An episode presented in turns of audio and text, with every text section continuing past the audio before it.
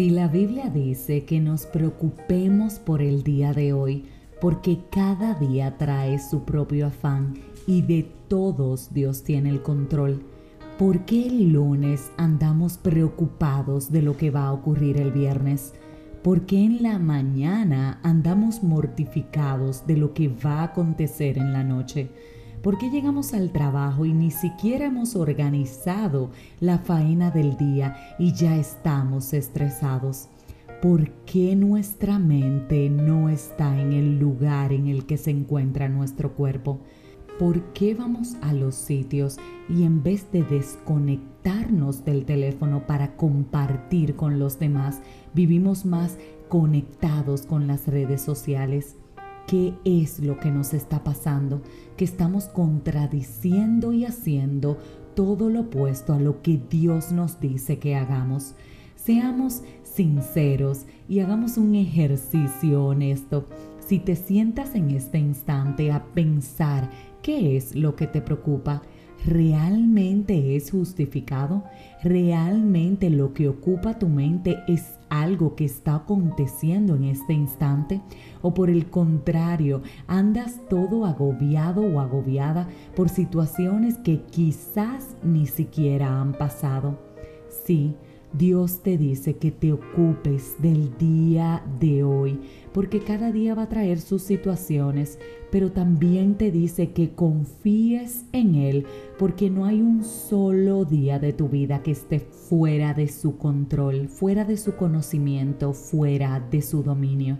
Si nos enfocáramos más en el hoy, en el ahora, creo fervientemente que estuviéramos y viviéramos más en paz si nos enfocáramos en disfrutar lo que estamos haciendo minuto a minuto, nuestra vida tuviera menos estrés. Si organizáramos de forma correcta nuestras prioridades, el tiempo nos diera para mucho más. Si elimináramos de nuestras agendas todo aquello que Dios no nos dijo que hiciéramos, estuviéramos más tranquilos. La pregunta es, ¿disfrutas cada día de tu vida? ¿Pasas tiempo contigo mismo? ¿Tienes tiempo de calidad con los seres que amas? ¿Tu agenda está realmente organizada? ¿Todo aquello que haces es para agradar a Dios? ¿Está realmente tu pensamiento disfrutando aquello que estás ejecutando? Todos los días sonríes, todos los días abrazas, todos los días amas, todos los días, muy importante, le das gracias a Dios.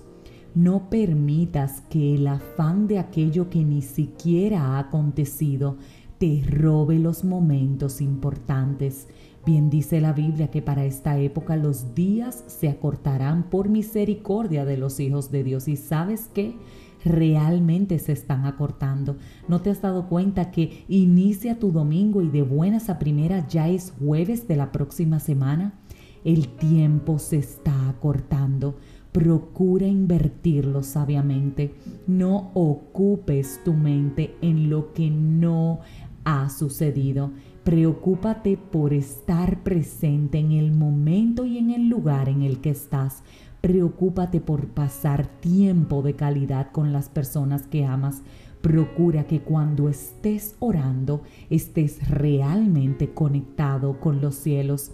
No desperdicies tiempo de calidad contigo, con Dios por sobre todo, con tu familia, con tus amigos, con las personas que amas.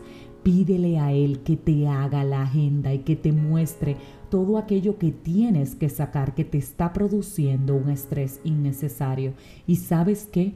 A partir de hoy, haz un compromiso contigo mismo y dite mí mismo, vamos a estar presente tanto en mente, en espíritu, en alma y en cuerpo, en el lugar en donde estemos. Me voy a desconectar de las redes sociales y me voy a conectar más con quienes tengo al lado.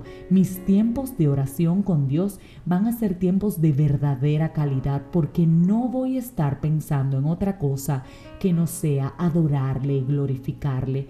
Haz compromisos verdaderos y empieza a estar más presente para que después no te arrepientas de haber perdido el tiempo. Recuerda, no hay tiempo para perderlo. Si este mensaje edificó tu vida, suscríbete, compártelo, pero como de costumbre, te espero próximamente en un nuevo episodio de este tu podcast, 5 minutos de fe. Y recuerda que Dios tiene control de tu vida.